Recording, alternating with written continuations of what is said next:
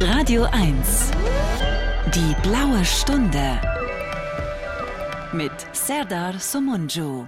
Ja, es gibt im Leben nichts, was ich lieber mag, als die blaue Stunde an einem grauen Tag. Selten oder fast nie kommt es vor, dass ich Gäste zweimal bei mir habe. Und der heutige Gast war schon mal da und keiner hat's gehört, weil die Tonqualität unseres Gesprächs letztes Mal so schlecht war, dass wir im Nachhinein entscheiden mussten, das Ganze so nicht zu senden. Aber wir haben nicht locker gelassen, er hat nicht locker gelassen und deswegen ist er heute zu Gast bei mir mit perfekter Tonqualität. Am anderen Ende der Leitung ist Kay Ray. Hallo Kay. Hallo und ich freue mich darüber, dass ich wieder dabei sein darf, dass wir das nochmal versuchen. ja, unbedingt, unbedingt. Es ist jetzt natürlich ähm, viel passiert, seitdem wir uns das letzte Mal unterhalten haben, aber wir werden das alles wieder aufgreifen. Und ähm, falls sich etwas wiederholen sollte, nimm es mir nicht übel, aber ich glaube, die Zuhörer, die äh, haben Interesse daran und deswegen müssen wir es einfach nochmal erzählen und tun so, als wäre es ganz frisch erzählt. Bingo. Wunderbar. Ähm, Kay Ray heißt in Wirklichkeit Kai David. Kai David. Das heißt, du wolltest meinen, was wolltest meinen privaten Namen wissen? Das ist Kai David, ja. Und ich muss gestehen, ich habe den Namen meiner Frau angenommen. Weil ich mhm. würde sonst Kai Lüttger heißen. Und meine Frau wollte auf den Namen David nicht verzichten. Und ich finde den Namen so schön, dass ich ihr beigepflichtet habe. Ja, Kai David klingt doch schon fast wie ein Künstlername. Warum dann Kay Ray? War der schon vorher da, der Name? Der Name Kay Ray ist entstanden, weil ich ein Kate Bush-Fan bin. Und äh, als ich äh, begann, auf der Bühne zu arbeiten, ähm, habe ich ja in Travestieläden gearbeitet. Und da waren halt ganz furchtbar viele äh, äh Frauennamen, meistens halbseiden klingende französische Damennamen. Und ich wollte nicht Marcella heißen und ich wollte auch nicht äh, Irene heißen oder ich wollte einen, weil ich mich auch nicht als, als Frau gesehen habe auf der Bühne. Und so habe ich einen Namen gesucht, der ein bisschen androgyn ist und da kam und habe gesagt, ich würde gerne Kate, ist Kate Bush, ist mein großes Idol, aber geht ja nicht. Und dann hat jemand gesagt, dann nimm doch Kay. Und so sind wir auf den Namen Kay gekommen, weil der androgyn ist. Und Ray ist entstanden aufgrund eines Kollegen, der ähm, hieß Ricky René, der saß in der Garderobe. Ricky René war Travestiedarsteller, im, der hat den Transvestiten gespielt in dem Film Cabaret mit Liza Minnelli. Und es war ein von mir sehr bewunderter Kollege und ich bin in die Garderobe. Der kam aus Florida und ich habe gesagt, Ricky, tell me the exactly idea that you have when I say suddenly a word to you. Und er sagt, okay, Honey. Und ich habe dann gesagt, Kay. Und er sagte, Ray, Honey, Ray, Honey. So ist dieser Name entstanden. Hm, okay. Ja, das sind ja schon viele Aspekte, auf die wir heute zu sprechen kommen sollten. Ich möchte aber vorweg erstmal erklären, wer du bist. Du bist, ähm, was bist du? Comedian, bunter Vogel, Hallodri, Schauspieler, Transvestit, was bist du? Zunächst einmal bin ich streitsüchtig. Äh, hm. Ich bin ein streitsüchtiger Entertainer ich glaube, das Wort Entertainer ist ja mh, hm, eigentlich ja auch politisch korrekt besetzt. Das bin ich aber nicht. Ich bin, glaube ich, ein streitsüchtiger Entertainer. Also ja, ein bunter Vogel, der zwischen den Welten ist. Und mein Motto ist, der Zweifel ist das Maß aller Dinge. Hm. Als wir uns so halbwegs kennengelernt haben, wirklich kennengelernt haben wir uns erst sehr spät. Ich glaube, wir saßen an einem Tisch letztes Jahr in Arosa beim äh, Comedy Festival. Aber als wir uns begegnet sind, da bist du mir aufgefallen, weil du ja sehr schrill aussiehst. Deine Haare sind bunt gefärbt, du bist geschminkt, du bist irgendwie etwas, was man nicht so gut einschätzen kann. Und ähm, gleichzeitig bist du aber auch jemand, der total aus der Rolle fällt. Also du bist nicht der typische Transvestit, so wie du auch nicht der typische Comedian bist. Du bist aber auch kein typischer Schauspieler, sondern du bist irgendetwas dazwischen. Ist das Absicht? Ich glaube, das kann man sich nicht aussuchen. Nee, das ist Schicksal. Ich bin ja auch kein typischer Heterosexueller und auch kein typischer Homosexueller. Und ich bin, glaube ich, auch kein typischer Bisexueller und auch kein typischer Vater, obwohl ich ein äh, elfjähriges Mädchen habe. Also ich, ich bin eben nicht typisch. Ich bin untypisch. Und ich glaube, damit bin ich nicht alleine. Wie bist du zu dieser ganzen Geschichte gekommen? Also wie hat das angefangen? Wo du kommst aus irgendeinem Kaff in Nordrhein-Westfalen, ne? Ich komme aus dem wunderschönen Osnabrück in Niedersachsen.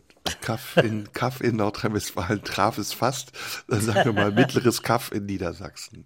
da kommst du her.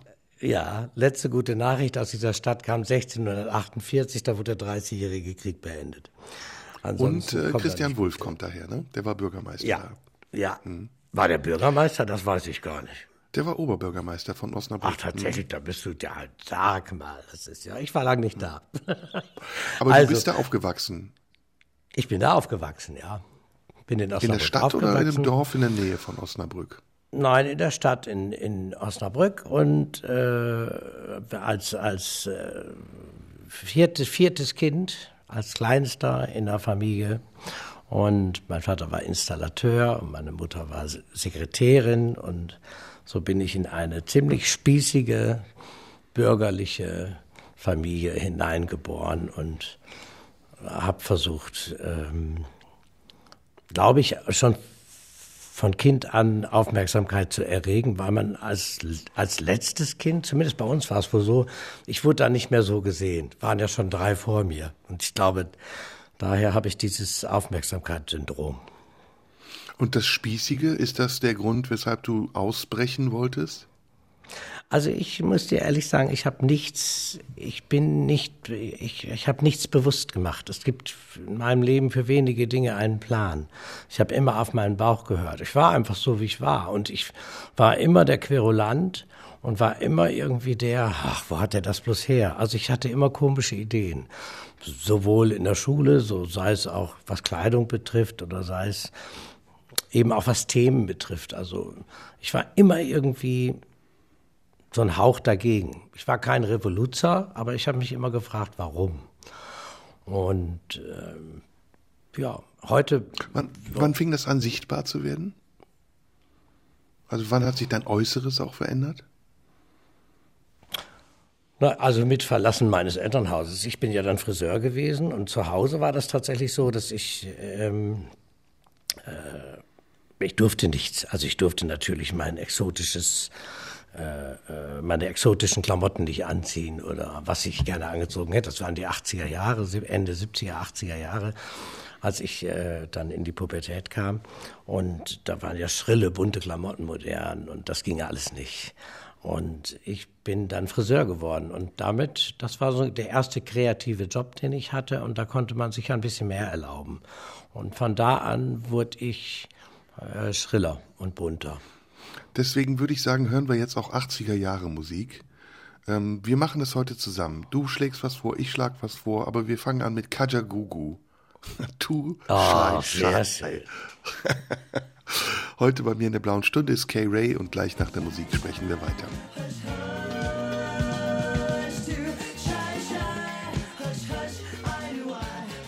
In der blauen Stunde heute ist Kay Ray alias Kai David alias äh, Kai Lüttger, richtig? Hm, Kai Lüttger, ja, super. Kai, Kai Lüttger habe ich mir gemerkt. Dann bist du äh, auf eine Schule gegangen, nachdem du aus dem Elternhaus raus bist, oder hast du eine Lehre gemacht als Friseur? Bist du aufs Gymnasium oder wo warst du da? Nein, ich habe die Realschule gemacht und bin dann äh, von der Realschule, ich wollte eigentlich Krankenpfleger werden. Aber das ging nicht, weil damals war das so, dass äh, äh, das katholische Krankenhaus einen evangelischen nicht genommen hat und das evangelische Krankenhaus hat gesagt, nee, mach mal erstmal Hauswirtschaftsschule. Und das wollte ich nicht. Und darum habe ich dann Friseur gelernt, weil zu damaliger Zeit, hört, hört, da war es äh, gerne gesehen, wenn Krankenpfleger auch Friseur waren vorher, weil man den Kranken dann vielleicht mal die Haare machen konnte. das Ach, war das tatsächlich. Das fand ich total, äh, das war tatsächlich ein, ein Einstellungskriterium. Also wenn, also die, wir nehmen gerne Friseure, weil die können sich um die Frisuren der Patienten kümmern.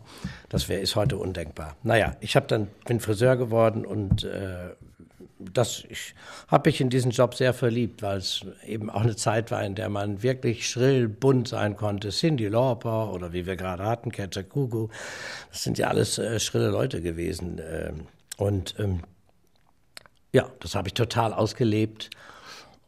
Wie alt warst Und du da? naja, wann kommst du aus der Schule? 16, 17, 18. So dies, Und was war mit deiner sexuellen Identität? Hast du dich dann schon geoutet als schwul oder wusstest du es nicht oder warst du es überhaupt? Ich war ein Klappenkind. Weißt du, was ein Klappenkind ist?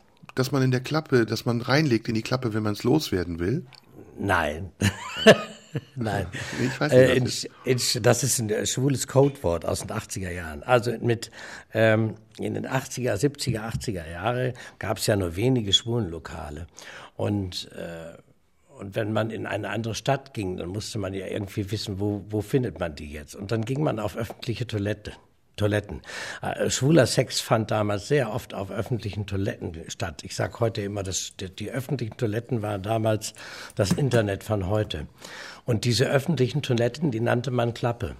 Das heißt, man sagte, man geht jetzt mal auf eine Klappe und dann äh, macht man da eine schnelle Nummer oder wenn man in einer anderen Stadt ist, dann trifft man da immer die Schwulen und weiß, wo ein Schwulenlokal ist und wo die Community ist, dass man sich da austauschen kann. Und ich bin als frühpubertärer Junge schon vor meiner Ausbildung über Klappen gezogen. Also ich hatte da immer Sex mit Männern und fand das total aufregend und fand auch hier wieder, es gab keinen Plan, es hat mich da irgendwie hingezogen, es ist einfach irgendwie passiert. Ähm, ich fand es äh, total spannend, ein Geheimnis zu haben in der Spießigkeit meines Elternhauses, weil das natürlich niemand wusste. Und äh, das war eine sehr aufregende und sehr spannende Zeit. Und ich glaube, dass ich in dieser Zeit sehr viel Erfahrung über lesbisch, schwule und Szene, Community, über all diese Dinge LGB gesammelt habe, dass ich durchaus heute auch äh, mitreden kann, wenn es um das Thema LGBTIQ XYZ Gedöns geht. Hm. Hast du nie das Bedürfnis gehabt, dich zu outen? Auch vor deinen Eltern? Das, wie es so oft ist, man spricht ja nicht drüber. Ich fand, wie gesagt, dieses Geheimnis ziemlich spannend. Erst irgendwann habe ich dann das Thema mal angesprochen. Und äh, das war ganz interessant. Also meine Mutter hat dafür wenig Verständnis gehabt und hat aber meinen Vater vorgeschoben äh, und hat gesagt, wenn der das erstmal hört, und als der das dann hörte, hatte der gar kein Problem. Das ist übrigens ein Phänomen, was, glaube ich, in vielen Elternhäusern vorkommt, dass der eine dem anderen die Probleme in die Schuhe schiebt. Und äh, nein, ich habe also, das, das, musste nicht genauer besprochen werden. Da hatte ich schon irgendwie meinen Kopf. Und hm. ich hatte, ich hatte auch ziemlich schnell dann eine Freundin. Da war das Thema eine vom Freundin, Tisch. nicht ein Freund. Ja, eine Freundin. Und äh, ich habe also ziemlich früh schon bisexuell gelebt. Äh, damit war ich übrigens tatsächlich nicht so glücklich, dass ich irgendwie Sehnsucht hatte in beide Richtungen. Aber für meine Eltern war das Thema dann erstmal durch. Ach, du hast sie beschwichtigt. Ja, die haben, also, nee, die haben sich einfach gedacht, jetzt hat er ja eine Freundin, dann ist Ruhe.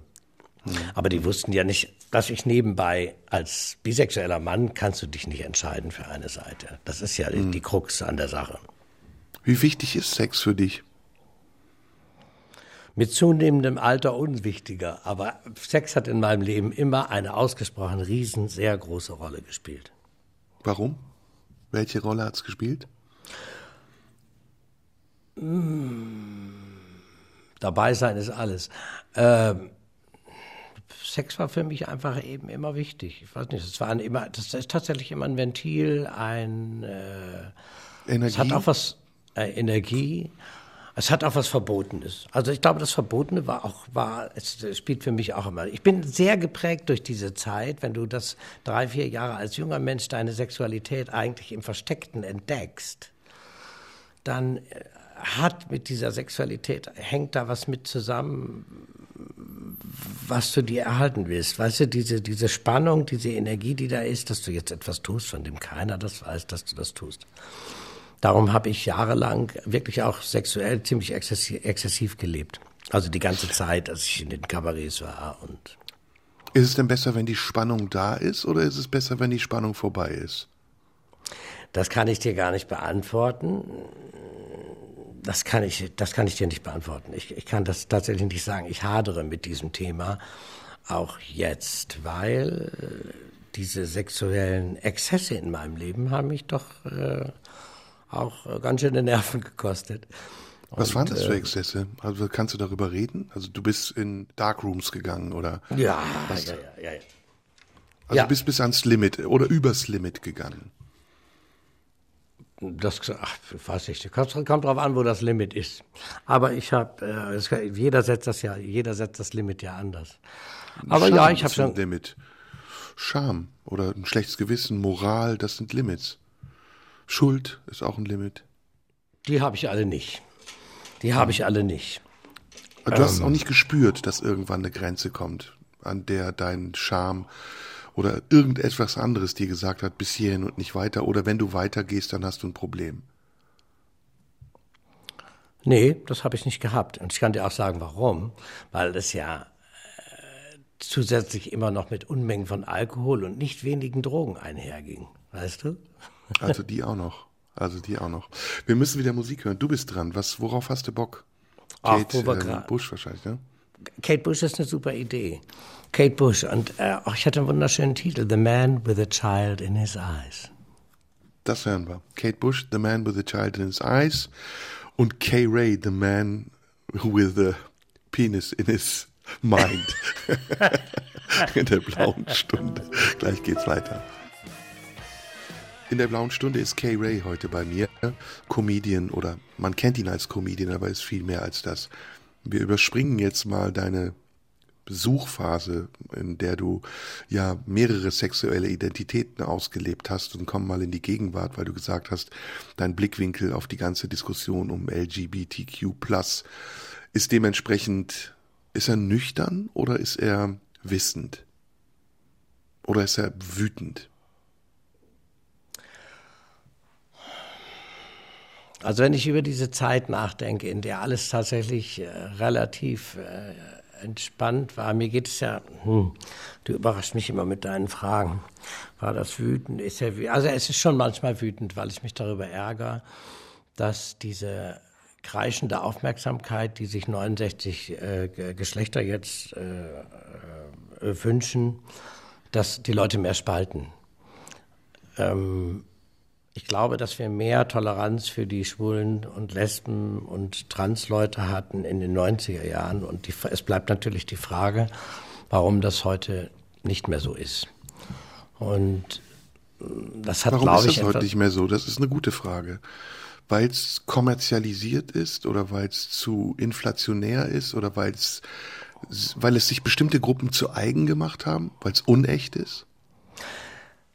Ich versuche ja tatsächlich wirklich immer beide Seiten zu sehen. Wie gesagt, der Zweifel ist das Maß aller Dinge. Deshalb tue ich mich immer schwer, äh, irgendetwas zu beurteilen. Ich rede dann aus dem Bauch heraus und äh, ich mag damit auch falsch liegen. Aber ähm, es ist tatsächlich so, dass äh, ich glaube, dass wir ja zu viele Berufsschwule haben. Ich nenne das, ich nenne diese Leute ja Berufsschwule. Wir haben einen schwulen Smoothie bei äh, Rewe von Riccardo Simonetti. Man macht schon keine Dose mehr aufmachen. Also wenn du irgendwo äh, ein neues Format machen möchtest im Fernsehen, brauchst du irgendwas Diverses, Verfusseltes, Buntes und setzt das dahin und äh, das erreicht natürlich viele Leute nicht mehr. Viele Leute fragen sich, warum sind die so laut? Jetzt hört man auf der anderen Seite natürlich immer, die werden jetzt endlich gehört, deshalb treten sie nach vorne. Und ich, ich glaube, dass, äh, deshalb, deshalb ist es so eine Wucht und deshalb sind so viele. Und ich glaube das nicht. Ich glaube einfach, äh, ich, dass es auch natürlich so ein Lifestyle ist. Wir leben ja in einer Zeit, in der Gefühle wichtiger sind als Fakten und in einer Zeit, in der du in jedem Schaufenster Werbeplakate siehst mit Every Day a Different You und du legst dich, man legt sich irgendwie auf gar nichts mehr fest und äh, wir feiern alle eine riesige Party, eine riesige, vielfältige, nachhaltige, bunte Party. Und in diesen Zeitgeist passt das natürlich alles rein. Und ich bin ganz ehrlich, sollen sie machen, aber mir geht's auf den Sack.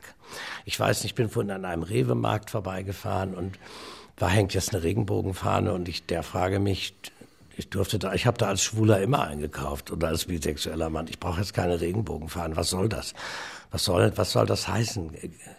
Diverse sind bei uns willkommen oder Queers oder allein der Begriff Queer ist ja auch schon so angehaftet. Das ist äh, hm. steht ja, das ist ja ja. Ich kann das ungefähr nachvollziehen, weil ich es ähm, auf mich auch beziehen kann. Denn ähm, das Thema Integration oder in Deutschland lebende Migranten, wie man sie jetzt nennt, sind ja nicht mehr Ausländer, Türken, Kanaken, wie es ja lange Jahre hieß, sondern es sind Migranten oder migrantischer Herkunft. Finde ich ganz pervers. Dieses Thema ähm, ist ja auch so ein bisschen verdünnt worden und ist äh, ist so weit gekommen, dass sich das heute Menschen zu eigen machen, die selbst gar keine Migrationserfahrung haben. Also die sagen, ich bin, ich habe Migrationshintergrund oder ich komme aus, keine Ahnung, irgendeinem anderen Hintergrund. Ähm, und deswegen darf ich mir auch anmaßen, zu jedem Thema irgendwas zu sagen, als wäre ich der Stellvertreter dieser Thematik. Das ärgert mich auch sehr und ich kann das total gut nachvollziehen. Ich habe jetzt gestern eine Werbung gesehen für ein Fotobuch. Da waren ähm, eine schwarze Frau, und eine asiatisch aussehende Frau, die auch noch lesbisch waren. Und die hatten zwei Kinder, die offensichtlich adoptiert waren. Also mehr, mehr geht nicht. Und es ist mittlerweile so, ja, es geht fast ins Lächerliche, dass man denkt, also fällt euch das nicht auf, dass das schon wieder positiver Rassismus ist? Das äh, ist ja aber ja, das ist genau das Thema. Du hast das irgendwie jetzt auf den Punkt gebracht, was ich da vorhin mit sagen wollte. Das, äh, wo, warum, äh, es klingt ja so blöd, wenn man sagt, es geht den Leuten auf die Nerven. Aber es geht ihnen natürlich auf die Nerven, weil das Ganze irgendwie so einen ideologischen Anstrich hat, weil man sich immer fragt, also die Welt, die ihr da abbildet und die wir jetzt überall sehen, die ist, die ist ja einfach nicht so. Also es ist hier einfach nicht. Und ähm, ich hatte jetzt kürzlich Debatten mit einer äh, Transe aus ähm, Berlin. Die hatte sich zu, zu zwei Themen an einem Tag negativ geäußert. A wurde, hat sie bei Facebook geschrieben, ähm, Liebes ZDF, wenn ihr Silvester euch über Temperaturen von 20 Grad beschwert, dann dürft ihr nicht zwei Tickets für ein Kreuzfahrtschiff verlosen. Wo ich dachte, ach, das Transitthema ist jetzt durch, jetzt kommt das Wetterthema. Äh, und am nächsten Tag ging es um, ach, am nächsten Tag ging es um die neue Show bei äh, RTL 2, glaube ich. Da kommen ja diese, diese Viva la Diva oder so. Sehr Heterosexuelle lassen sich schminken zu Frauen. Äh, Mario Barth ist da gewesen. Und da wurde dann gesagt, das ist Drag-Facing. Und soll ich dir mal was sagen? Es geht mir alles so auf den Sack. Das ist alles für mich zeitgeistesgestörtes Gedöns die gehen mir, die gehen mir wirklich, äh, ja, ich kann das immer nur be also, beenden. Gibt es auch gute Nachrichten? Ja, Schwule und Lesben können heiraten. Problem, was will jetzt ein Schwuler mit einer Lesbe? Punkt. Leben wir in einer hypermoralisierenden Gesellschaft? Wir leben in einer Welt mit hyperdoppelmoralinsauren Tugendwächtern. Und die gehen mir allesamt hm, auf die warum, Nerven. Wo ist die Kehrseite der Moral? Also warum Doppelmoral? Was ist die Doppelmoral? Die Doppelmoral ist, also das, deshalb ist mir das so wichtig. Du, wir haben zu Beginn dieses Podcasts über Sexualität gesprochen, über meine Sexualität und meine Erlebnisse und mein Kind, meine Kindheit, mein Elternhaus. Wir sind alles Individuen, jeder Individuen. Jeder hat seine eigene Geschichte und jeder hat seine Leichen im Keller. Und jeder hat seine Dinge, über die er sprechen möchte und Dinge, über die er nicht sprechen möchte. Und deshalb ist das, glaube ich, gar nicht so einfach, alle äh, Menschen, homosexuellen oder transsexuellen oder was weiß ich, heterosexuellen Rentner in irgendwelche Gruppen zu packen. Ich glaube, dass wir uns nicht über diese Gruppen definieren sollten, sondern über uns als, als, als Individuum. Und die, die, die, die doppelmoralische Seite für mich ist, dass, dass einfach, es gibt zu viele Menschen, die versuchen, anderen über die Straße zu helfen, obwohl die das gar nicht möchten. Die möchten gar nicht über die Straße geholfen werden. Und die Ziele, die dahinter stehen, sind nicht unbedingt immer äh, äh, hehre Ziele, sage ich mal. Das ist eben diese Gleichmacherei, ist sehr, sehr anstrengend. Und die, die es machen, profilieren sich äh, eben über den Kampf für irgendwas, diese ganzen Aktivisten, die wir haben. Du musst ja in diesem Land nichts gelernt haben, du musst äh, nichts äh, studiert haben, du musst, darum geht's auch an. Es geht darum, dass einfach irgendwie, du brauchst dich einfach nur entscheiden, dich an die Spitze von irgendwelchen äh, Gruppen zu setzen. Deshalb spreche ich ja gerne von Berufsschwulen. Und dann hast du schon was Tolles geleistet und mhm. das ist es eben nicht. Also es ist ein bisschen geheuchelt. Wir müssen wieder Musik hören. Ich bin dran. Ähm, lass uns doch den androgynen Prince hören. You sexy motherfucker. Ist das Sehr schöner Song. Sehr schöner Song. Passt auf uns beide. Bei mir ist Kay Ray und gleich sprechen wir weiter. In der blauen Stunde heute ist Kay Ray, Comedian, Künstler, Lebensmensch mit dem ich über viele Dinge spreche. Wir waren eben bei der Doppelmoral unserer Gesellschaft, die ja auf der einen Seite sehr moralisch ist und auf der anderen Seite wirkt das alles sehr geheuchelt, wenn man sieht, wie es dann tatsächlich ist und wie wenig Akzeptanz es eigentlich in der Wirklichkeit gibt für Menschen, die anders sind. Hast du das in deinem Leben erfahren? Hast du, bist du diskriminiert worden? Ja, das ist ja auch so ein Virus. Äh, Deutschland hat irgendwie so Dauerdiskriminitis. Ich kann da leider nicht, nicht, sehr, nicht sehr viel berichten. Es gab natürlich immer äh, den einen oder anderen, der irgendeine blöde Bemerkung gemacht hat ähm, zu, meinem, äh, zu meiner vermeintlichen Homosexualität, die ja eigentlich immer eine Bisexualität war.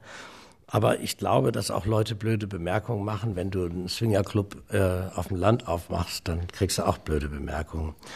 Ich bin, wenn ich tatsächlich wirklich über Diskriminierung sprechen soll, die mir aber dann auch letztendlich am Arsch vorbeigeht, weil ich einfach sage, ich brauche da keine Fahne und auch keine Gruppe, sondern ich, ich finde, wir sollten uns ähm, selber ein dickes Fell wachsen lassen und dagegen anarbeiten. Das gilt nicht für alle, aber für viele. Und äh, ich bin, weißt du, wo ich echt diskriminiert wurde, als ich als äh, vermeintlich schwuler Mann Vater wurde. Und zwar von der schwulen Szene. Mir hat eine Schwulengruppe aus Hannover geschrieben, dafür haben wir nicht gekämpft. Das erzähle ich heute noch auf der Bühne. Dann sage ich immer, sehe ich aus, als wenn irgendjemand für mich kämpfen muss. Und wenn, dann schon bestimmt keine Schwuchtelgruppe aus Hannover. Wann, wann hast du angefangen, Comedy zu machen? Ja, ich habe ja nun 1989 äh, habe ich meinen Job an den Nagel gehängt und bin als Travestiekünstler halt nach Hamburg gegangen, ins Pulverfass. Und habe da zwischen Transvestiten und äh, äh, Travestiekünstlern, Bauchrednern und was weiß ich begonnen. Das war lange bevor es Comedy in Deutschland gab und habe quasi im Pulverfass im Schützengraben der Unterhaltung gearbeitet. Und immer wenn die Tunden mir gesagt haben, du siehst gut aus, habe ich gedacht, du hast das falsche Kostüm an und habe mir mhm. was anderes angezogen. Und so bin ich quasi, äh, da habe ich da dann begonnen. War diese Welt toleranter als die Welt, aus der du kamst? Ja, das war sie in jedem Fall. Sie war toleranter, aber sie war konservativer. Das fand ich interessant. Also sie war nicht konservativer, aber sie war auch konservativ. Die Travestistin, das ist es ja. Das ist auch diese Erfahrung, die ich gemacht habe, wo ich immer denke, ach Mensch, diese Gedönstruppe mit ihrer Diversität. Äh, die immer meinen, genau zu wissen, wie so eine Gruppe ist. Also die Travestieszene fand ich total spießig, weil ich nicht, ich war der Erste mit Bart, weißt du? Äh, äh, der, ich war Conchita Wurst before Conchita Wurst, long before Conchita Wurst. Stimmt, stimmt, ja. Und ähm, äh, ich habe also diese Rollen alle gebrochen und das ist nicht auf Verständnis gestoßen. Das hat lange gedauert, bis ich mich dann irgendwann freigeschwommen habe. Ich muss allerdings sagen, dass all diese Kabarets, in denen ich gearbeitet habe, was ja wirklich klassische Kabarett, Travestie-Kabarets waren, die haben äh, mich alle arbeiten lassen gegen den Widerstand der Kollegen, die gesagt haben, das ist doch keine Frau, der hat doch einen Bart und das ist so. Äh, als ich dann in die Kleinkunstszene kam, aus den Travestieläden raus war, da war ich ja eigentlich schon so ein geschminkter Mann, so ein, was weiß ich, ich habe mich damals als androgynen Edelpunk bezeichnet. Da war es in den Theatern auch erst nicht leicht, aber dann kam mit einem Mal dieses, er polarisiert und er spricht für eine, äh, für eine offene Gesellschaft und ich war dann mit einem Mal so ein, äh, der schwule Paradiesvogel. Und soll ich dir was sagen? Das ging mir wirklich auf den Sack. Das Problem ist, dass ich das nur nicht gewusst habe, was mir da so auf den Sack ging. Aber ich wurde immer reduziert als so diese, diese Vorzeigetunte, die polarisiert und für, ich kam, ich war damals ein Berufsschwuler, ohne zu wissen, dass ich einer bin. Und erst seit 2015 weiß ich, was mich daran eben genervt hat, dass ich, ich möchte einfach nicht zu irgendeiner, ich gehöre nicht zu irgendeiner Gruppe. Ich, eigentlich würde ich vielleicht das ein oder andere Mal ganz gerne dazugehören. Aber ich, ich, ich habe es einfach nicht. Ich fühle mich in, in, in diesen Gruppen einfach nicht wohl. Und äh, ich bin einfach ein Einzeltäter. Hm. Das bringt mich auf zwei Gedanken. Der eine Gedanke ist die Frage, ist, resultiert deine, deine kritische Haltung gegenüber jeglicher Ideologie oder ideologisierender Haltung daraus, dass du querulant bist oder brauchst du den Widerstand, um dich frei zu fühlen? Also ist es Narzissmus oder ist es Weltverbesserung? Dieser ganze, dieser, dieser, das Querulantentum entsteht natürlich aus einem aus meinem erstmal ganz ursprünglich aus meinem Elternhaus. Das hat sehr lange gedauert, bis ich dahinter gekommen bin. Meine Kindheit war ziemlich streng und nicht, äh, das war bei uns schon sehr, ja, also sehr, sehr, sehr, sehr, sehr, sehr streng. Und ich glaube, dass Menschen, die in so einem strengen Umfeld aufwachsen, gerne ungerechte, ungerechte Dinge spüren und einfach spüren, irgendwas stimmt nicht und irgendwas, wenn alle A sagen, das kann doch nicht sein, da muss irgendwas nicht stimmen. Diese Antennen hatte ich, die hatte ich schon zu Hause, weil mich mein Zuhause genervt hat mit diesen 100.000 Regeln. Und wenn dein Vater sagt, blau ist rot, dann ist blau rot äh, wenn du so aufwächst, dann kriegst du ein Gespür. Du, du spürst einfach immer, dir wird hier was vorgemogelt. Das ist doch kein, warum sind die anderen Kinder, haben die eine tolle Kindheit und warum bei mir stimmt doch irgendwas nicht oder ist das bei den anderen auch so? also ist glaube, das eher ein Kampf gegen Ungerechtigkeit? Ist das ein Aufbegehren, Rebellion? Das, ist, das würde ich eher so sehen. Das würde ich eher so sehen. Also du hast Denn ein feines Gespür für Ungerechtigkeit. Ja, ist, da darf man sowas über sich sagen. Ich, ja. ich, ich, wie gesagt, der Wenn man Zweifel. so narzisstisch ist wie du, ja. der Zweifel, der Zweifel ist halt immer da. Aber ich glaube, ich, ich hasse Ungerechtigkeit. Was der nicht Zweifel heißt, dass ich nie etwas, ungerecht bin. Der Zweifel, den du ja jetzt schon häufiger erwähnt hast, ist das etwas Zermürbendes für dich? Bist du ja. ein unsicherer Mensch auch? Ja, ich bin also als Privat, privat bin ich sehr unsicher, aber äh, als ähm, äh, Künstler bin ich das nicht, weil mir die Bühne, äh, weil ich auf der Bühne eine eine Rolle spiele, die deshalb bin ich ja auch tatsächlich für die wirklich die absolut absolut freie Kunst und ich bin auch nicht der Meinung, dass Kunst immer die Wahrheit sagen muss, weil niemand weiß, was die Wahrheit ist. Und was ähm, ist das für eine Unsicherheit? Die Unsicherheit, das ist natürlich immer der Anspruch, gerecht sein zu wollen, richtig sein zu wollen, also zumindest äh, gerecht sein also zu wollen. Gibt es eine strenge Figur in dir selbst, die dich beobachtet und lenkt und beobachtet? Ja, das, das kann durchaus sein, dass es die gibt. Also zumindest die mit, die mit mir spricht. Und ich glaube ist das aber, dein, ist das dein Freund? Also bist du befreundet mit dieser Person oder ist das manchmal auch dein Feind? Versuchst du sie zu verdrängen? Nein, ich, ich, würde eher sagen, das ist, das ist, fast ein psychologisches Gespräch hier.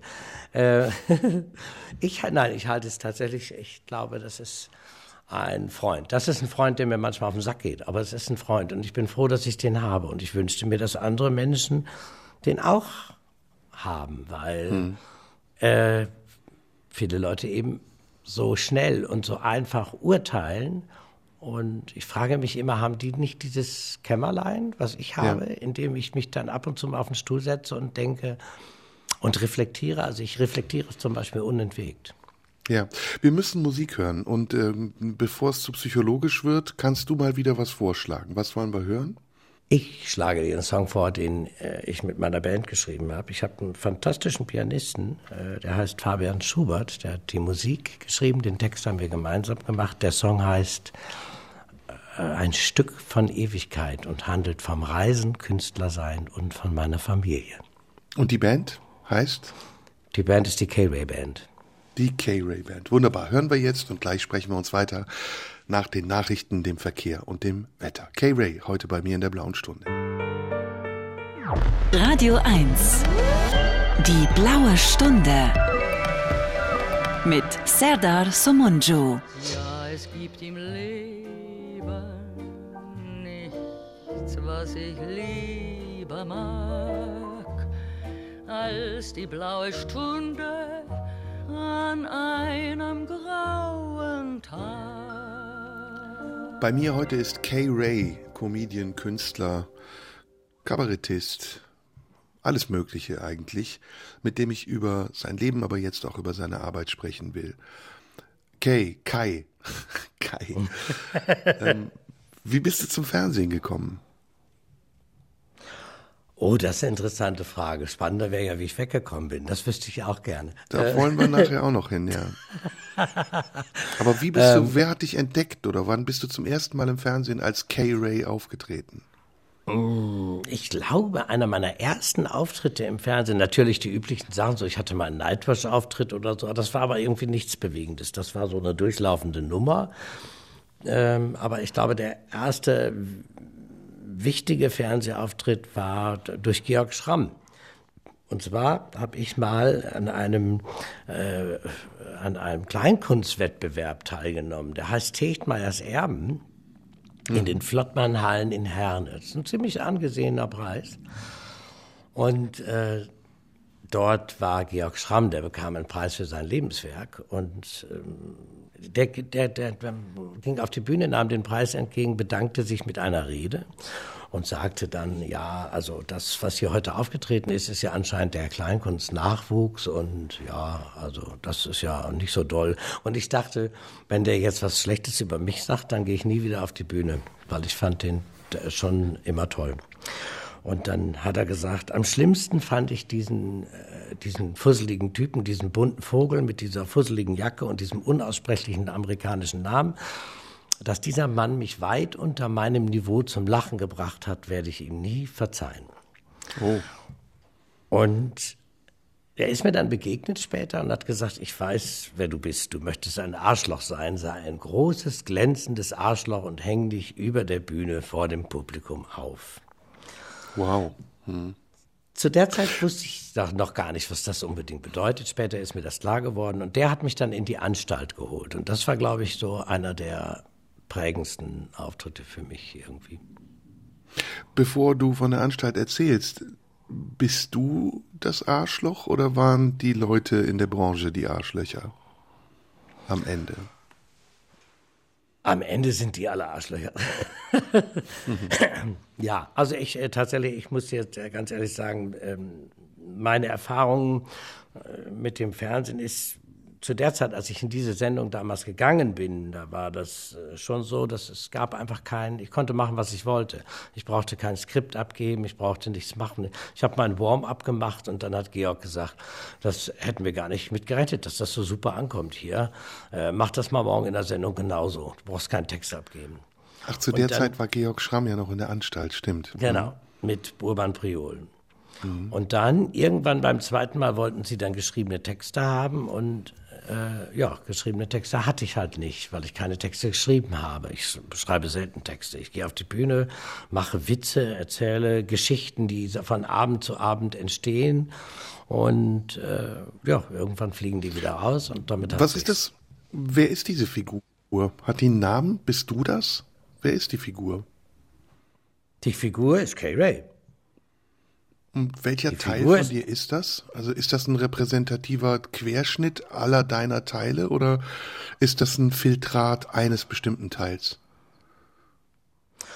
Okay, Ray setzt sich, glaube ich, zusammen aus, naja, also der unbedingte Wert, das kann ich nicht sagen. Also der teils, teils. Also die Figur zum Beispiel, würde ich sagen, es ist sehr viel. Ja? ja, beschreiben wir sie mal kurz für die, die, die dich nicht kennen. Du bist sehr vulgär, du, die Shows dauern sehr lang, äh, du bist exhibitionistisch, manchmal stehst du nackt auf der Bühne, du interagierst mit den Leuten, du nimmst kein Blatt vor den Mund. Und im Grunde genommen improvisierst du so eine komplette Show durch, über zwei, drei Stunden, und da passieren die wildesten Sachen. Es ist Punk im wahrsten Sinne des Wortes. Habe ich das so ungefähr richtig beschrieben? Ja, wobei das, äh, du hast Phasen erwähnt. Also dieses, äh, das funktioniert, ist, ist einfach in Phasen. Ich habe mich zum Beispiel eine ganze Zeit lang, drei Jahre lang nackt ausgezogen. Das mache ich im Moment halt nicht. Im Moment äh, ziehe ich mich gar nicht aus, trinke keinen Schnaps auf der Bühne, sondern rauche. Stimmt, du Manchmal, hast dich auch besoffen auf der Bühne, so dass du wirklich genau, blau warst am Ende. Ne? Genau, ich habe vier, fünf Jahre lang jeden Abend eine Flasche Wodka gesoffen auf der Bühne und dann war der Abend auch. Ja, ich habe so lange gespielt, bis alle weg sind. Gab es einen äh, roten Faden? Also irgendwas, woran du dich orientiert hast? Nein, eigentlich nicht. Ich habe immer nur mein iPad auf der Bühne, mein iPad, auf dem irgendwelche Songs sind. Das ist vielleicht der rote Faden. Das, das spielt sich dann so ein, die Begrüßung, die ich mache und was ich so erzähle, und dann ändert sich das mit der Zeit. So wie jetzt zum Beispiel hat die, ja die. Ja, die, und dann kommt die, die Anstalt und, und sagt zu dir, wir wollen über das Bruttosozialprodukt sprechen. Kannst du dich dann so adaptieren, wenn du auf der Bühne so frei sein musst? Nein, das kann ich natürlich nicht. Das ist ja, also, da, das kann ich natürlich nicht. Das war mein großes, großes Problem. Und deshalb, für mich sind, äh, deshalb kämpfe ich ja gerade auch um diese Figur, also um K-Ray. Das, was K-Ray ist, den gibt's jetzt 30 Jahre, aber seit fünf Jahren macht er nur noch das, was er will. Und es ist total interessant, dass er seitdem eben nicht mehr im Fernsehen stattfindet, weil ich immer sage, ihr könnt mich mal, ja, von Vogel, was kommt ihr mir denn da mit achteinhalb Minuten? dann kackt euch mal ein, dann nimmt mal irgendjemand anders. Und das habe ich das nicht vermessen? Also ist nicht das, der Gedanke, einerseits im Fernsehen stattfinden zu wollen, aber andererseits sich darüber zu beschweren, dass das Fernsehen seine Regeln hat, nicht ja, vermessen oder vielleicht unrealistisch eher? Ja, das mag ja sein. Ich habe mich ja auch dazu entschieden, nicht mehr ins Fernsehen zu gehen. Also wenn ich ins Fernsehen gehe, dann machen sie es so, wie ich es will, oder sonst machen sie es nicht. Und wenn ich oder hat das Fernsehen entschieden, dich nicht mehr kommen zu lassen? Das weiß ich. Also ich kann es dir sagen, in der Anstalt war es zum Beispiel so, dass ich tatsächlich dann geschrieben habe, nee, dann sucht euch eine andere bunte Schwuchtel, die sich dahin stellt. Äh, wenn euch meine Texte, die ihr, also ich schreibe keine Texte, dann habe ich einen Text geschrieben und dann hieß es, ja, also das geht aber auch nicht, diese billige Aneinanderreihung von Witzen. Dann habe ich denen geschrieben, dann sucht euch eine andere bunte Schwuchtel, die für euch und auftritt. Was haben die geantwortet? Urban Priol hat mich dann angerufen und was war denn da los? Und sage ich, ja Herrgott, das geht einfach nicht. Und dann haben sie äh, eine Nummer, irgendwie haben sie dann aus meiner Nummer, aus meinen Texten irgendwas zusammengeschrieben. Das habe ich dann vorgetragen und ich wusste dann auch, das war's. Und äh, das war's dann auch. Und soll ich dir was sagen? Ich glaube, das ist als, es ist auch wichtig zu wissen, was man denn eigentlich kann. Es kommt ja auch noch dazu, was kann man denn eigentlich? Ja, und, und wenn man ist es noch wichtiger, unabhängig zu sein. Das, äh, ja, natürlich. Mhm. Natürlich. Weil wenn du da hingehst, das meinte ich eben, begibst du dich ja schon in der Abhängigkeit, ja. das erfüllen zu müssen, was die von dir verlangen. Und ich kann mir kaum vorstellen, dass du ein Künstler bist, der sich gerne in Abhängigkeiten begibt. Nein, nein, nein. Das war, war ich nie. Es gibt ja viele, viele dieser, nein, nein, es gibt ja viele dieser Theater, die, äh, die immer sagen, wir sind eine hübsche, kleine, nette Familie.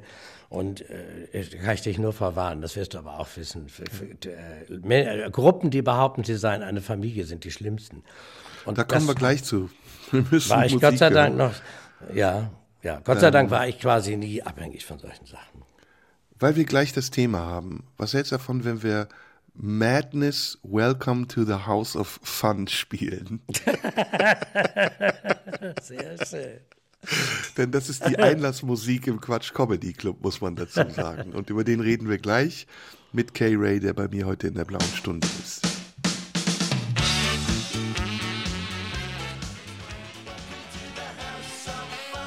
In der blauen Stunde heute ist Kay Ray, mit dem ich über seine Arbeit im Fernsehen spreche als Comedian. Jetzt bist du aus der Anstalt raus, ja, erwartungsgemäß muss man sagen, mit dem Anspruch, den du hast, so frei wie möglich agieren zu können und bist dann aber in einer meiner Meinung nach noch viel schlimmeren Institution gelandet. Institution muss man es ja nennen, nämlich dem Quatsch Comedy Club. Warum hast du das gemacht? Du wusstest doch, was auf dich zukommt, oder war das eine, war das Neugier? Es war Neugier, aber das ist, wo du vorhin gefragt hast, was, was ist eigentlich K-Ray? Es ist natürlich auch äh, Ehrgeiz, dass man sagt, ach, da will ich auch mal gespielt haben. Und es war auch dieses Gefühl, richtig sein zu müssen. Also du bist falsch, wenn du dich nicht wie 100.000 Comedien um dich herum nicht in so ein Format pressen kann, lassen kannst. Warum bist du denn? Das ist wieder diese spießige Seite, also wieder dieser Zweifel, dieses äh, du bist falsch, also dann das musst du machen. Das kann man doch auch mal lernen. Da geh doch da mal hin. Ähm, das waren immer so diese äh, Zweifel, die ich früher hatte. Deshalb, wie gesagt, seit 2015 bin ich rigoros auf dem Weg, nichts mehr zu machen, was mir nicht passt. Aber das, das war der Grund, weil man dann dachte, das, Das kann man ja lernen. Was man nicht kann, muss, das kann man lernen. Und so bin ich dann und, dahin. Und anfangs hat sie auch gut funktioniert. Du warst der Paradiesvogel. Die äh, acht Minuten oder sechs, sieben Minuten, die man dir gegeben hat, hast du gut genutzt und hast, ja, wahrscheinlich dich sogar gut gefühlt dabei. Ab wann ging die Kurve abwärts? Weil eure Trennung, das hat man ja lesen können, oder deine Trennung vom Quatsch Comedy, Comedy Club war ja nicht friedlich. Ab wann ging es abwärts? Wann fing es an, eine Störung? Du wirfst da jetzt was, du wirfst da jetzt was durcheinander, weil meine, meine, meine böse Trennung hatten wir im Schmitz. Im Quatsch Comedy Club äh, habe ich also äh, bedingt gearbeitet, aber diese Arbeit, was ich dir gerade sagt, gesagt habe, im Schmidt Theater, da war ich Haus und Hof Kasper. Äh, da gab es Ärger.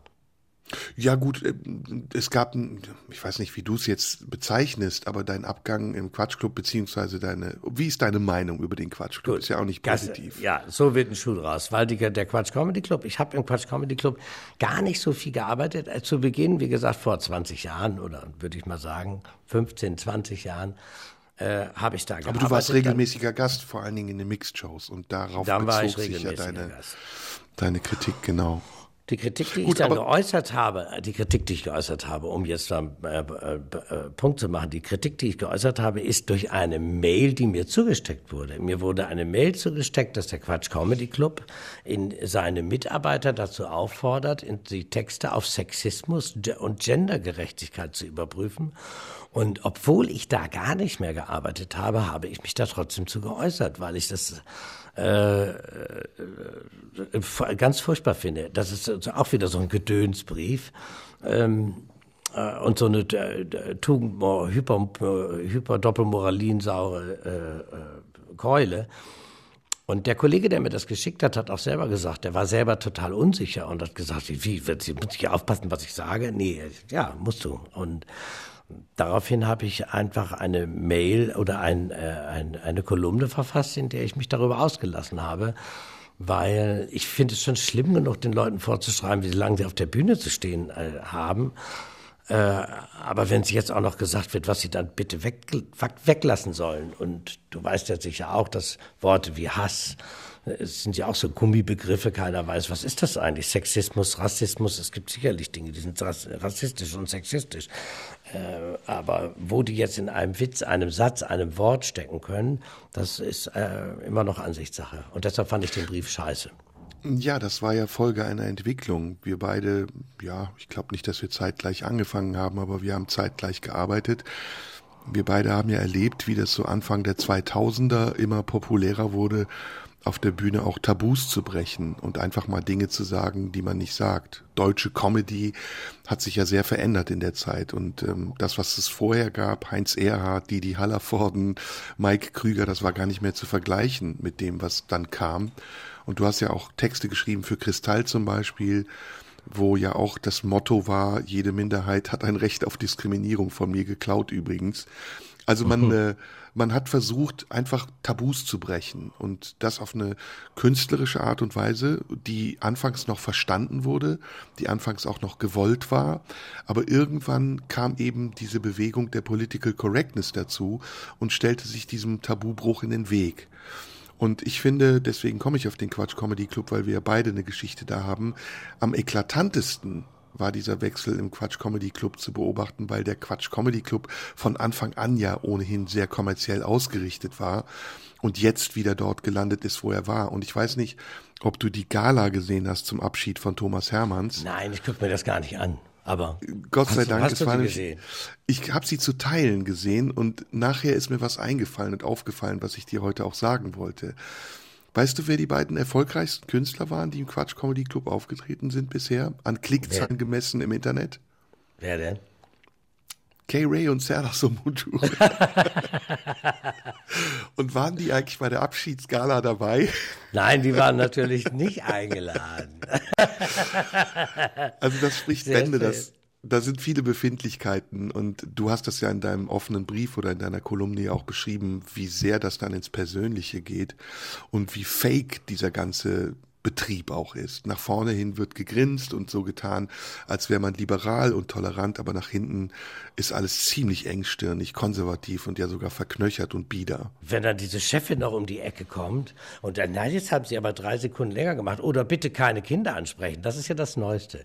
Ich frage mich ja sowieso, was Kinder da machen, aber äh, wenn du dann schon Kinder da drin hast, das ist die neueste Regel, habe ich mir neulich stecken lassen. Jetzt darfst du im Quatsch Comedy Club keine Kinder mehr ansprechen. Und weißt du, wer das gesagt hat? Die künstlerische Leitung, die hat selber keine Kinder. Äh, Finde ich alles total interessant. Ja, es, es kommt ja noch was anderes hinzu. Ähm, das müssen wir vor der nächsten Musik vielleicht auch erwähnen. Die Arbeitsbedingungen sind einfach nicht fair. Da werden Leute engagiert für minimale Abendgagen, 100, 150 Euro. Sie dürfen in einem anliegenden Hotel übernachten. Und ähm, alle Regelungen, alle, alle Sachen im Umfeld sind so eng gesteckt, dass man das Gefühl hat, man wird da versklavt.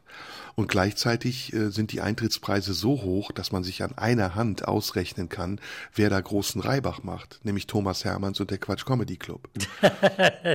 Ja. Und das ist auf, auf Rücken der Künstler aufgebaut, natürlich doppelt unverschämt, weil man zum einen die Künstler reglementiert und ihnen vorschreibt, was sie tun dürfen und nicht, aber auf der anderen Seite profitiert man von diesen Künstlern, weil man Geld mit ihnen verdient.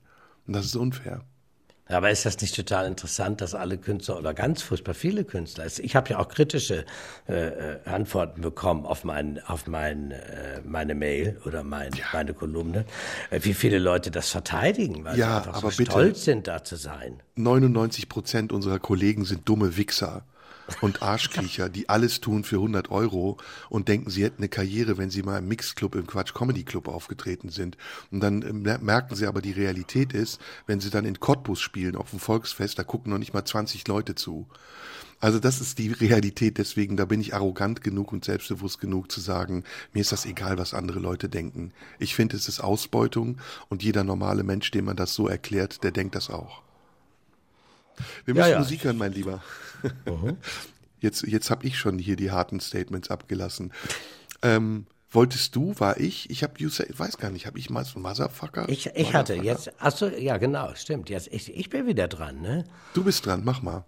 Ah, was machen wir denn jetzt? Nee, hatten wir nicht deine Band zuletzt? Nein, wir hatten, äh, ja, weiß ich nicht.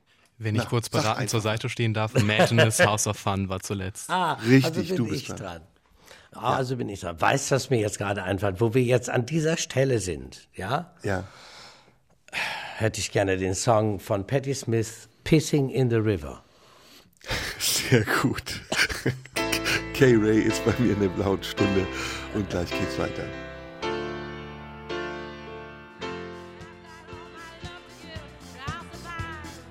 Kay Ray ist in der blauen Stunde und wir sprechen mittlerweile über Comedy und die Arbeit in, in diversen Comedy-Formaten.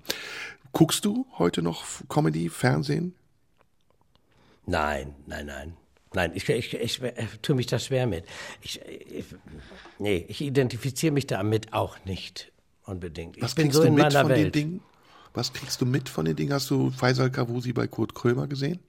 Ja, das habe ich gesehen fand ich ganz entsetzlich. Ich, äh, ja. Ähm, Warum? Das, ich, ich mag das Format nicht. Tut mir leid. Und äh, da bin ich tatsächlich auf Seiten von Faisal, weil äh, ich, das, ich, ich mag das Format nicht. Ich, ich fand auch diese Sendung furchtbar. Ich, Kurt Grömer hat gesagt, also da sieben Autoren schreiben, äh, schreiben an dieser Sendung und ich habe gedacht, was haben die denn jetzt gelernt? Tischler? Also diese Sendung war der Horror. Ich Was ich mich gefragt habe, ist, warum Faisal Kavusi ihm nicht die Aktenmappe zuerst weggenommen hat. ja, Dann wäre die Sendung ich, nämlich anders gelaufen. Ja, ja, das glaube ich auch.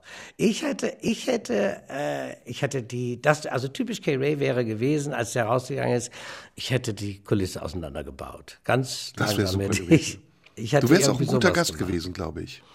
Ja, ja, ja, ja. Wobei, du, du spürst ja, spürst du das eigentlich, dass ich, obwohl ich so als Großmaul gelte, äh, ich bin schon so ein bisschen, man kann mich schnell einschüchtern. Also ich habe jetzt keine Bühne, kein Licht, keine Zuschauer äh, und auf der anderen Seite nur Herrn Sumunchu, dass da ich bin ein bisschen kleinlaut. Ja, eher kokett als kleinlaut. Mit Tendenz so. zu devot. um, um, mal wieder dahin zu kommen. Nein, ich glaube, das ist doch ganz selbstverständlich. Ich, ich habe das nie anders erwartet bei dir.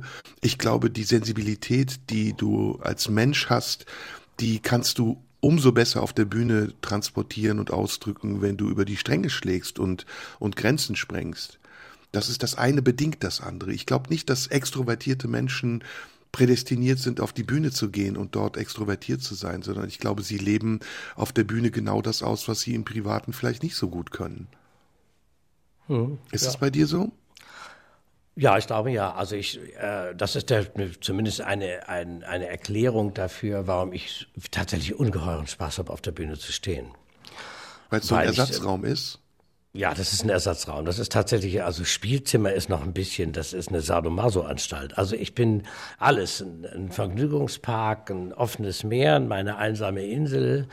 Und ich sag dir ganz ehrlich, von, im letzten Jahr habe ich irgendwann diese, diesen Gedanken gehabt, dass äh, Familie ja immer das Wichtigste sein muss. Und ich bin total froh, dass meine Familie froh ist, wenn ich weg bin. also die sind immer, die sind immer froh, wenn ich dann mal weg bin, wenn ich dann drei Tage nach Hause komme. Ich habe keine Debatten mit meiner Familie, dass ich ganz furchtbar viel auf Tour bin. Ähm, und darüber bin ich sehr auf froh, Tour weil würde mich sehr unglücklich machen. Auf Tour oder in der Klappe? Nein, ich gehe nicht mehr auf Klappen. Das tut mir leid. Ich habe immer Angst, dass mich jemand sieht. Das war so George Michael gab es da mal vor Jahren Skandale. Ah. Die sind nicht also dunkel dieses genug. wilde Leben ist vorbei. Du bist jetzt ganz gesettelt. Du hast eine Familie. Wie viele Kinder? Zwei Kinder? Nein, ich habe ein Kind. Ein Kind, ein Hund, zwei Ratten und eine Frau. Wie ist das? Aber Was ich, ist dir am liebsten? du, das ändert sich von Zeit zu Zeit. Also der Fan der Ratten bin allerdings momentan nur noch ich. Äh, ich Wechselt sich die Bezeichnung auch zwischendurch? Dass die Frau zur Ratte wird und du zum Kind? Nein. Obwohl meine, meine Frau hat ja als sie mich meine, meine Frau hat irgendwann mal gesagt, wenn, wenn wir unser Kind haben, dann wird es so sein, dass ich irgendwann sage, Valentina, hol mal den Papa von der Rutsche. Und mhm. manchmal ist das auch so. Also ich bin schon, äh, ja, also ich bin du bist sehr, aber auch sehr so ein, vielschichtig. Du, ja, vielschichtig ist gut. Also du bist neben der düsteren Seite, die du ja auch hast, also dieses selbstzweifelnde und auch vielleicht so introvertierte, bist du ja auch ein Quatschkopf, ne? Also du, du bist albern, du machst gern einfach blöde Dinge. Ja, das liebe ich. Ich liebe das. Sehr zum Ärger meiner Tochter, weil die hasst das. Aber die schämt bin, sich für dich, du bist dann peinlich. Ja, genau. Das, äh, äh, ja, und das noch ein bisschen mehr. Also, hm. wenn ich sie, sie, meine Tochter ist jetzt elf. Und oh, ich habe ja das, oh. das, ich habe das politisch unkorrekteste Auto, was man sich nur denken kann. Ich fahre einen Lader mhm. und äh, ich hole sie damit von der Schule ab und ihr ist das alles peinlich. Ihr ist das peinlich, dass ich am Steuer sitze und ihr ist das Auto peinlich und wenn ich sie von der Schule abhole und äh, sie sieht am Straßenrand noch Schüler gehen, dann verschwindet sie immer unterm Handschuhfach. Okay, lass mich raten, weil wir gehen jetzt in politische Korrektheit über. Ähm, Du bist wahrscheinlich auch sehr Corona-Maßnahmen kritisch gewesen, ne? Ja. Ja, also äh, ich bin vor allen Dingen kritisch gewesen mit der Vehemenz, mit der das durchgesetzt wurde. Wieder dieses Ding, ich weiß ja nicht, ob es richtig ist oder falsch, aber woher glauben denn, warum wissen eigentlich auf dieser Welt oder in diesem Land momentan alle ganz genau, was richtig ist und was falsch? Und warum äh, wird das dann so rigoros durchgesetzt? Das ist das Problem, was ich dabei habe dann bist du wahrscheinlich auch Putin-Versteher, oder? Also zunächst mal habe ich äh, schon Probleme mit äh, Worten wie Leugner und Versteher. Das wird ja alles immer so in eine, es, es, es drängt einen ja immer dann schon in eine Ecke. Deswegen Aber benutze ich, hab, ich, sie ja, um dich zu provozieren. ich habe mich mit Putin beschäftigt und ähm, ein bisschen, aber nur ein bisschen. Ich habe ein paar Bücher gelesen darüber, weil ich einfach ein bisschen was wissen wollte.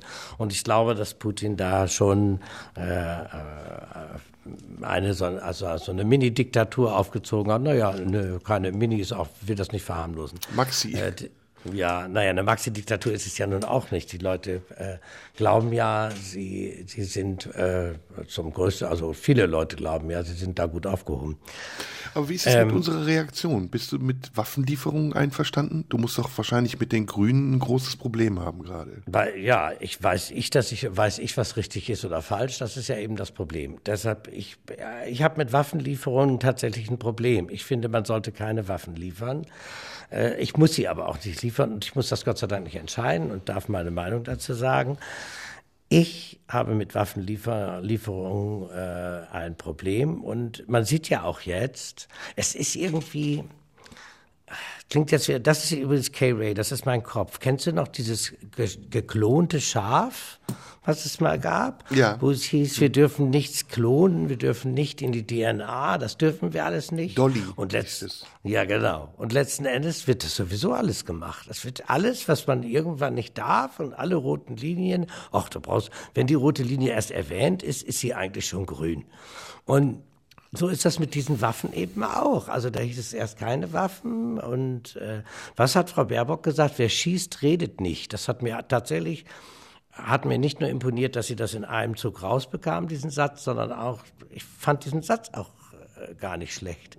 Hm. Und jetzt ist, erleben wir irgendwie genau das Gegenteil und das macht mir Angst.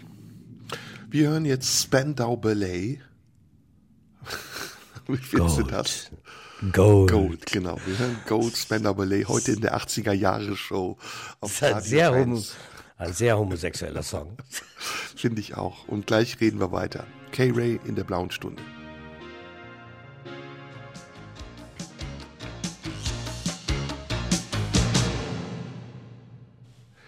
In der blauen Stunde sind wir schon beim letzten Take angekommen mit Kay Ray, dem bunten Vogel, dem Comedian, dem Kabarettisten, mit dem ich über viele Dinge gesprochen habe und noch über einige Dinge sprechen möchte. Wir haben eben gesagt, ähm, oder du hast eben gesagt, du verfolgst das Geschehen nicht mehr, interessiert dich nicht mehr.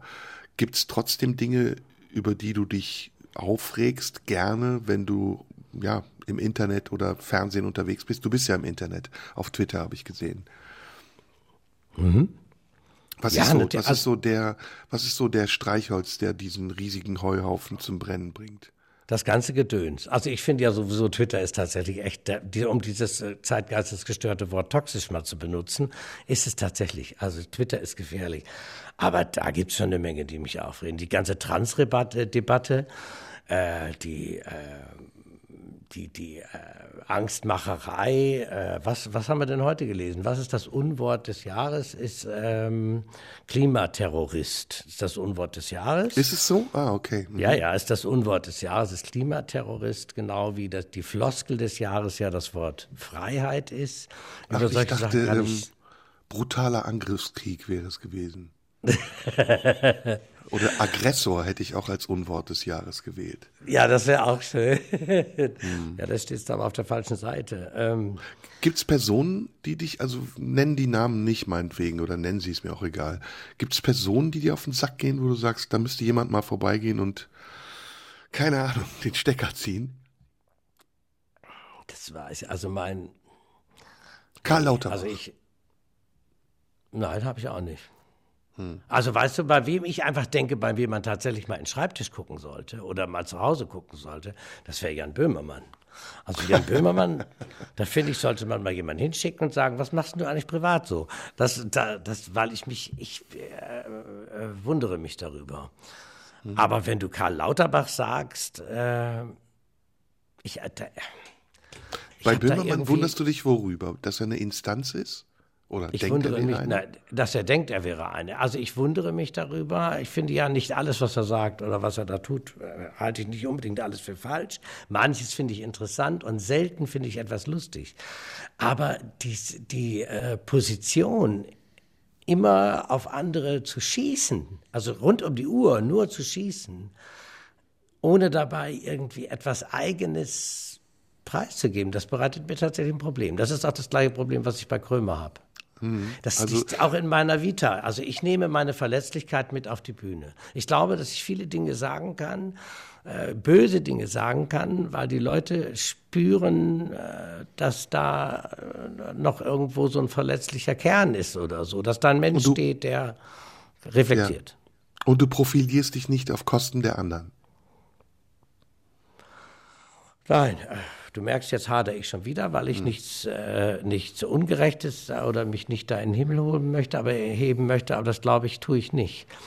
Das, es geht, das Thema ist ja auch zum Beispiel, wenn es um, um, Witze geht. Guck mal, wie viele Comedians erzählen jetzt irgendwelche Witze nicht, weil sie sagen, das ist rassistisch oder weil sie da nach irgendeiner Metaebene suchen oder was weiß ich. Ich erzähle einen Witz, weil die Leute darüber lachen sollen. Und wenn das ein Witz ist über einen Schwarzen oder wenn es ein Witz ist über einen, äh, äh, äh, über einen Bayer oder wenn es ein Witz ist über, über mich, dann soll es die Leute zum Lachen bringen. Und ich glaube, wenn wir alle diese Witze machen, jeder über jeden, dann äh, wäre das alles ein bisschen entspannter und alles anders, glaube ich, ein bisschen verlogen. So, und das klingt eins zu eins so wie das, was Kristall sagt auf der Bühne in seinem Programm. Er darf das. Jetzt wissen die wenigsten, ähm, dass du es geschrieben hast. Und ähm, eigentlich aber, ja, eigentlich nichts dafür abbekommst. Also weder Ruhm, noch schätze ich von den vielen Einnahmen, die er hat, irgendwas. Ist das, ist das ärgerlich? Das hat mich sehr lange geärgert. Das hat mich äh, ziemlich, ziemlich lange sehr, sehr geärgert.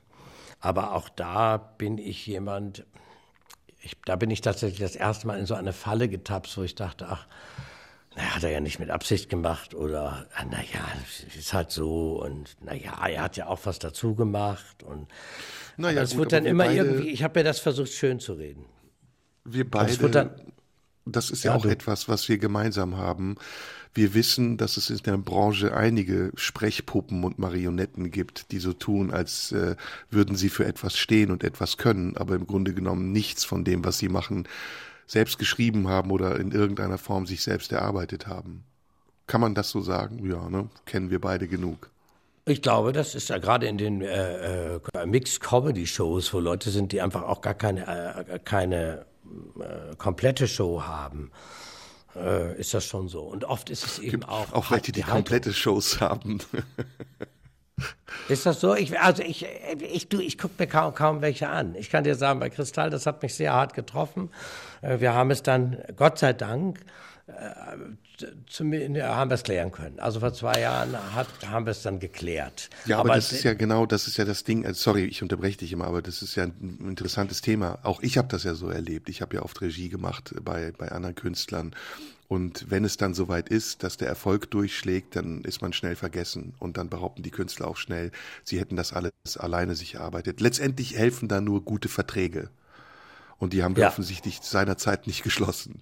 ja, das ist tatsächlich so. Du, aber weißt du, mich, mich nervt, äh, was ich viel anstrengender finde als die, die, äh, der Gag, der dir genommen wird, ist diese, diese Haltung, die sie dir dann hm. klauen. Ja, Im Falle exakt. von Kristall hat mich das sehr geärgert.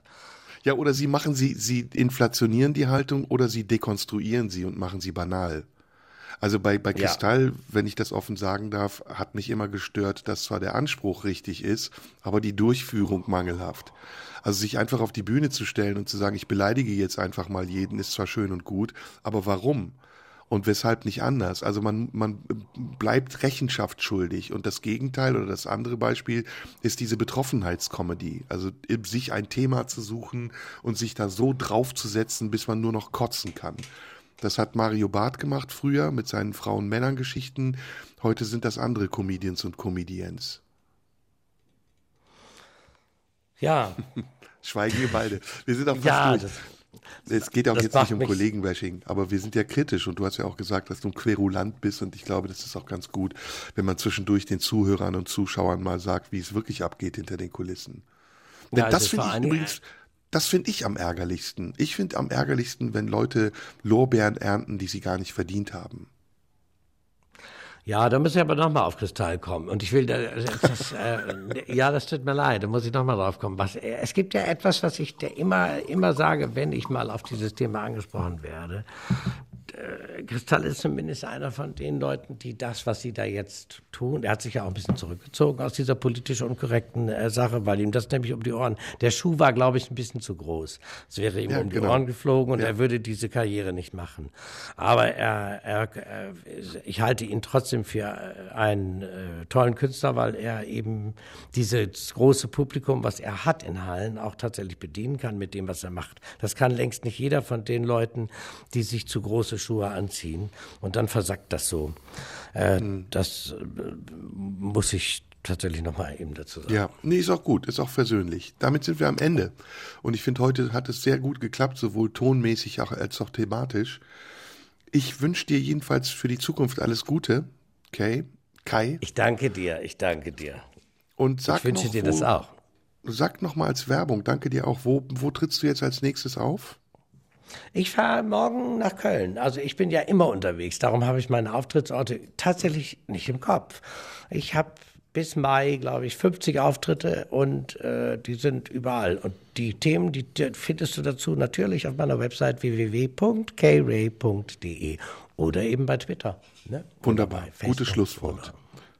da würde ich mich äh, auf jeden Fall mal gucken, in die Schlange stellen, um zu sehen, was da passiert. Ich bin nicht in Köln, aber wenn ich in Köln bin oder sehe, wann du in der Nähe bist, komme ich mal vorbei. Okay, vielen Dank. Ja, und alles Gute weiterhin, wie gesagt, und schön, dass du da warst. Und allen anderen, die uns zugehört haben, weiterhin einen schönen Sonntag. Das war die blaue Stunde mit Kay Ray. Tschüss. Tschüss. Radio 1, nur für Erwachsene.